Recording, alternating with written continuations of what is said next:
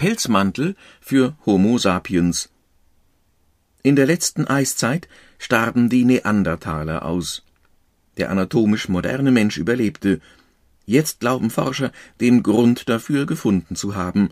Homo sapiens schneiderte die besser wärmende Garderobe.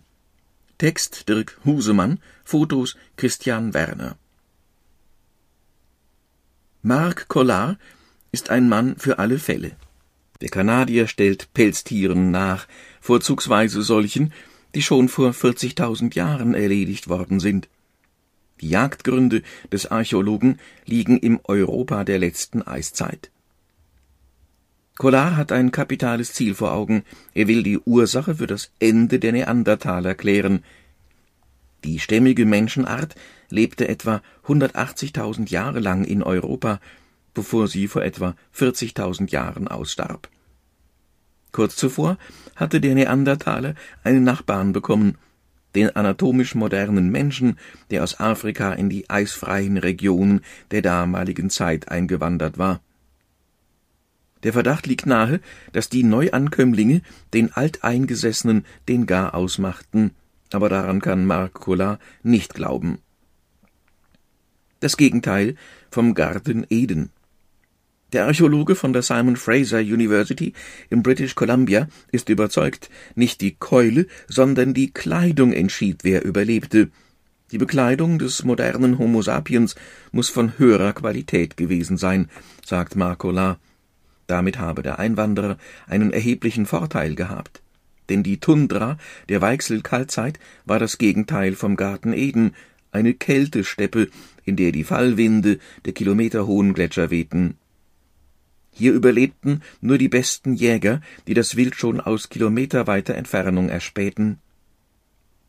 Wer in der Kälte lange auf der Lauer liegen musste, der brauchte perfekten Wetterschutz, sagt Tola.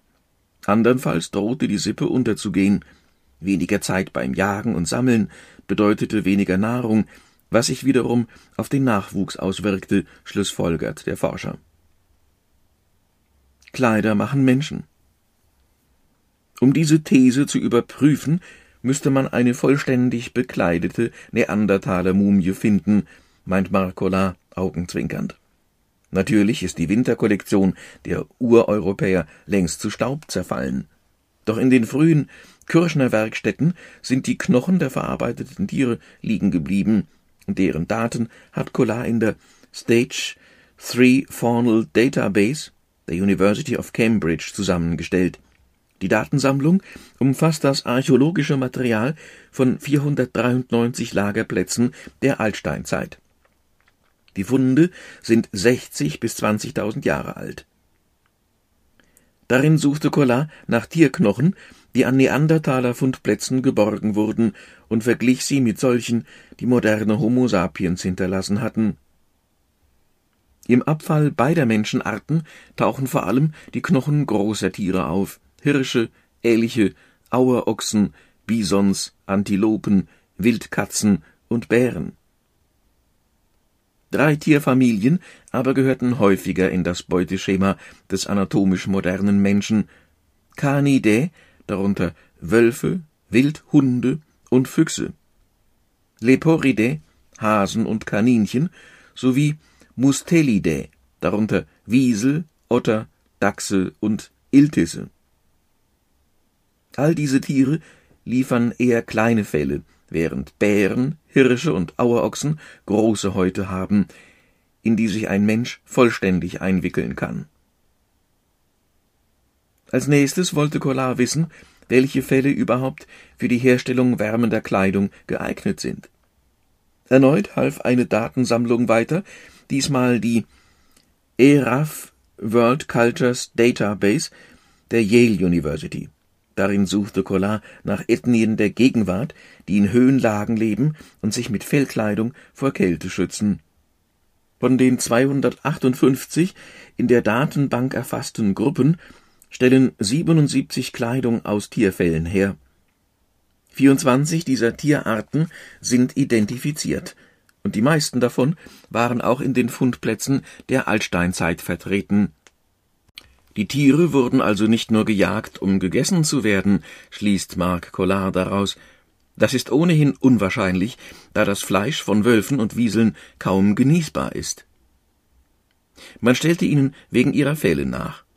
Und damit konnte der moderne Homo sapiens anscheinend besser umgehen als sein Vetter. Laut Collars Studie nutzte der anatomisch moderne Mensch kleine Felle häufiger als der Neandertaler. Mit gutem Grund. Schon 1995 wies die kanadische Anthropologin Jill Oakes nach, dass die Felle von kleinen Tieren dichter behaart sind und deshalb besser wärmen. Besetzt man große Kleidungsstücke mit den Fellen der Kleintiere, dringt kaum noch kalte Luft durch. Mike Collard glaubt, der anatomisch moderne Mensch könnte diesen Effekt gekannt und kleine Felle auf große Tierhäute genäht haben. Damit verfügte er über einen sehr guten Kälteschutz. Und der Neandertaler? Noch vor wenigen Jahren galt es als fraglich, ob Homo neanderthalensis überhaupt wusste, was Kleidung war. Im 20. Jahrhundert gestanden viele Wissenschaftler den Neandertalern allenfalls dichtes Körperhaar zu. Herrschten extremen Temperaturen, sollen die Entblößten nackt ums Feuer gehockt und gegen den Kältetod angezittert haben. Für Ian Gilligan ist dieses Eiszeitszenario Schnee von gestern. Im Sommer könnten sie vielleicht nackt herumgelaufen sein, sagt der Archäologe von der University of Sydney.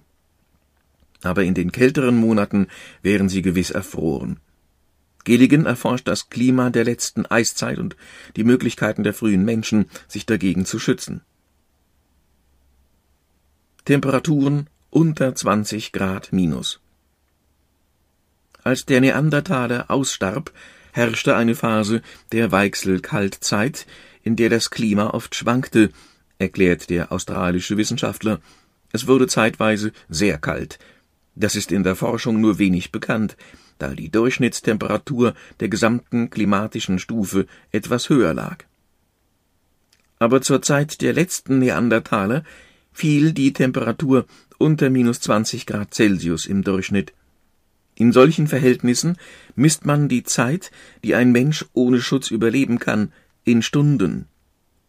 Auch Marc Collard ist überzeugt, Neandertaler müssen Kleidung getragen haben, aber vermutlich nur solche aus groben Fell- und Lederstücken.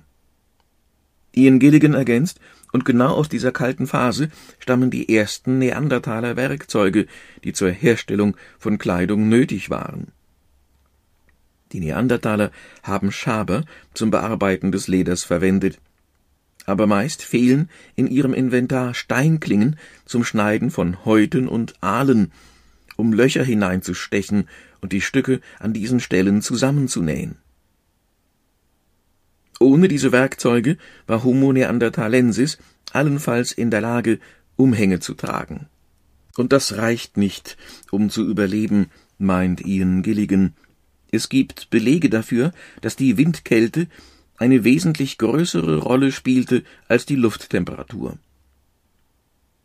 Die locker sitzende Kleidung des Neandertalers schützte vor dem eisigen Wind weniger effektiv als die aufwendige Kleidung der modernen Menschen. Zwirn aus Pflanzenfasern. Dem Bild des frierenden, windgebeutelten Neandertalers widerspricht ein Fund aus dem Abri du Marat im Rhônetal in Südfrankreich. Dort entdeckten Archäologen Steinwerkzeuge des Homo neanderthalensis, neben denen pflanzliche Fasern von 0,7 mm Länge lagen. Unter dem Mikroskop war zu erkennen, dass die Fäden ineinander verdreht waren. Der Neandertaler scheint also in der Lage gewesen zu sein, eine Art Zwirn herzustellen. Wahrscheinlich hatte damit Steinspitzen an Holzschäften festgebunden, aber war er auch ein guter Schneider? Es ist durchaus vorstellbar, dass die Neandertaler Fellstücke zusammennähten, sagt Marcola mit Blick auf die Fasern aus Frankreich. Ein Stück hier und ein Stück da, aber das genügte nicht, um gegen die extreme Kälte gewappnet zu sein.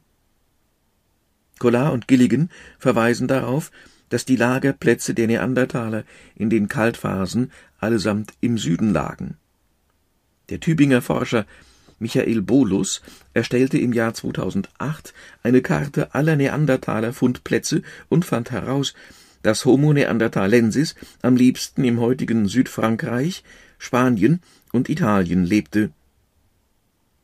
In nördlichen Breiten, etwa ins namengebende Neandertal, verirrte er sich nur, wenn die Eiszeit eine Pause einlegte.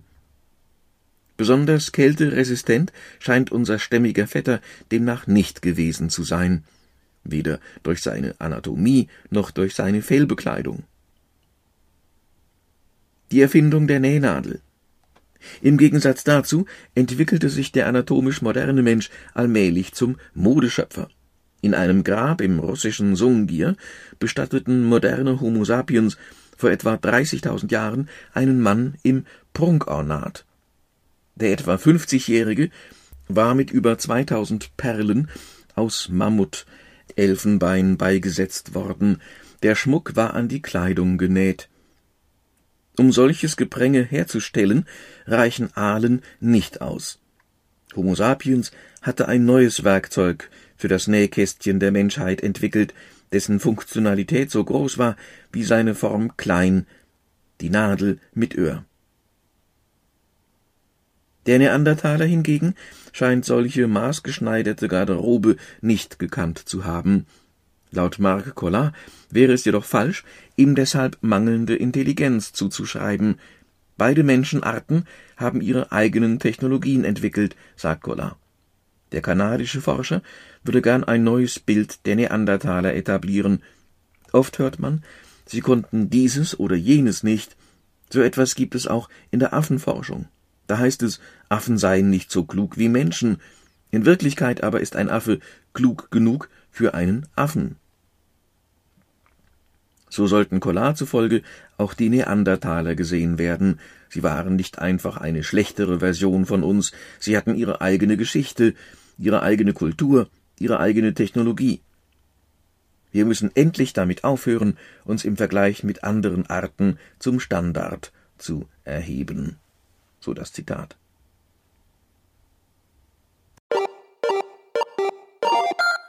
Also auf 90 Seiten zusammengefasst, dass die aktuellsten Entwicklungen aus Medizin, Biologie, Technik, Soziologie, Psychologie, Archäologie, Anthropologie, Astronomie, Geologie und Geographie. Das ist Bild der Wissenschaft. Übrigens das älteste, das längste durchgängig erscheinende Monatsheft im gesamten deutschsprachigen Raum. Das sind dann pro MP3 Desi CD circa sechs Stunden, macht pro Tag knapp zwölf Minuten. Eigentlich gut zu hören über den Monat hin. Frank Winterstein Geschwister Schollstraße 24 A 35039 Marburg. Telefon 0170 145 8843. Winterbottom, geschrieben wieder Winter, B-O-T-T-O-M 66 at gmx.de